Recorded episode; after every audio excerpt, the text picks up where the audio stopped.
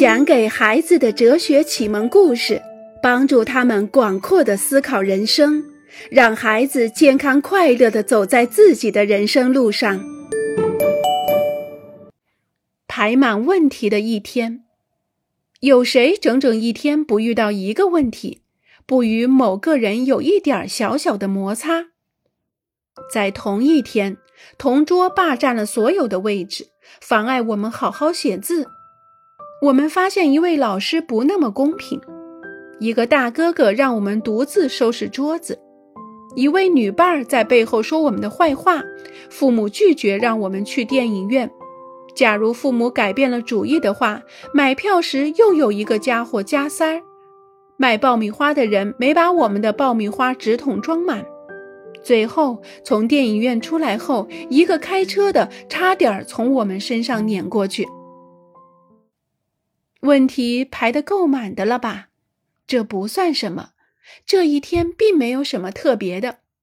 由于我们不是独自生活，而是生活在家庭、团体和社会中，所以我们的生活每天都充满了一些问题，充满了大大小小的冲突的可能性。面临这些冲突时，我们究竟怎样反应？是激烈还是平静？只有面临冲突的时候，才会有暴力和非暴力的问题，而不是在一切都顺风如意的时候。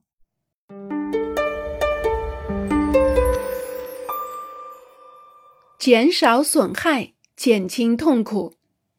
能够肯定的是，暴力绝对不是解决冲突的办法。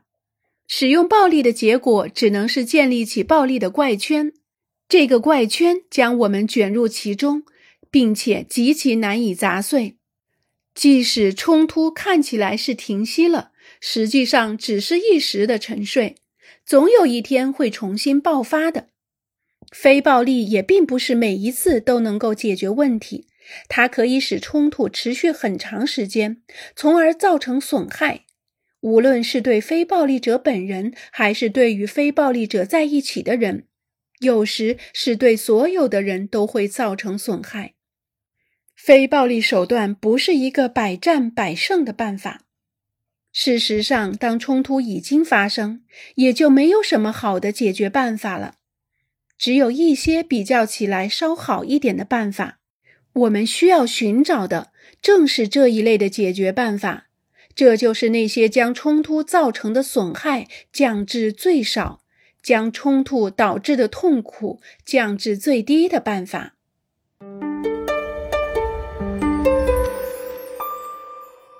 马克冲突的扫雷员，家里有面包吗？没有啦。什么？你又忘了买面包？是的，我匆匆忙忙就忘了。要是你安排的好一点，不就行了？关你什么事儿？你在搅和什么？我就是想要搅和。砰，啪啪，你一句我一句对吵。你一拳，我一拳对打。我们再重新开始。家里有面包吗？没有了。什么？你又忘记了买面包？马克听出雷雅的挑衅口气。哎呀，他感觉雷雅想吵架，所以当务之急是清扫隐患。是的，对不起，我马上就去买。马克绝不让别人牵着鼻子走，他断然拒绝了冲突。他能做到这一点，首先因为他感觉到冲突的苗头，然后因为他有能力控制自己不发火。马克选择了赶快去买面包的办法，当然，他也可以选择其他的办法，比如以幽默的方式说服雷亚，让他知道到底是什么让他发火。也可以用亲吻堵住他的嘴，或者改变话题，哪种方式都行。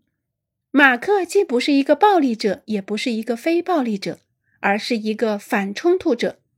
对他来说，重要的是不要发生冲突。在这种情况下，雷亚肯定会以为他的脾气真好，最后他可能不再提面包了。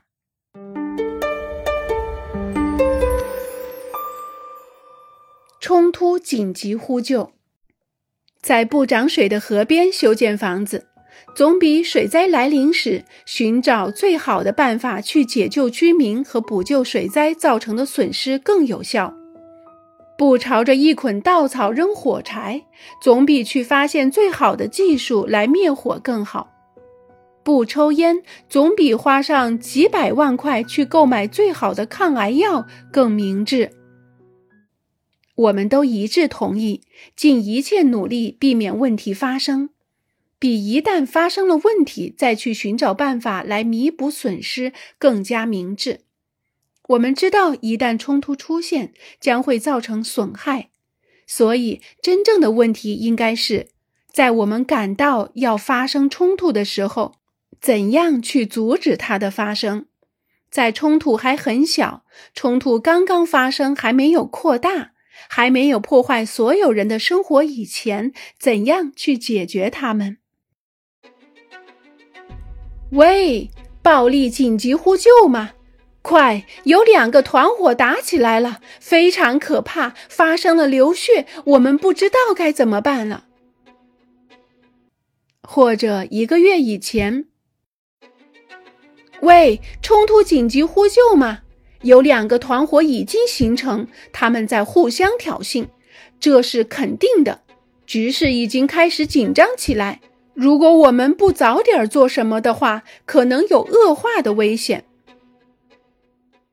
我们看得清清楚楚，哪一个呼叫最有用，哪一个呼叫能使我们找到一个真正的有效的解决办法。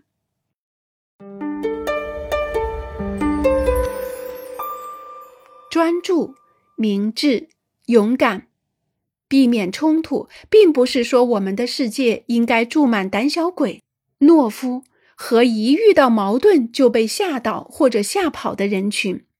恰恰相反，避免冲突就意味着在我们这个地球上居住着一些对周围的一切充满忧虑、关心、注意以及警惕的人们。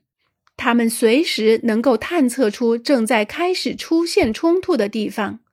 这些人能够利用他们的智慧、他们的精力、他们的意志、他们的勇气以及他们的恒心，在冲突还没有形成之前解决问题。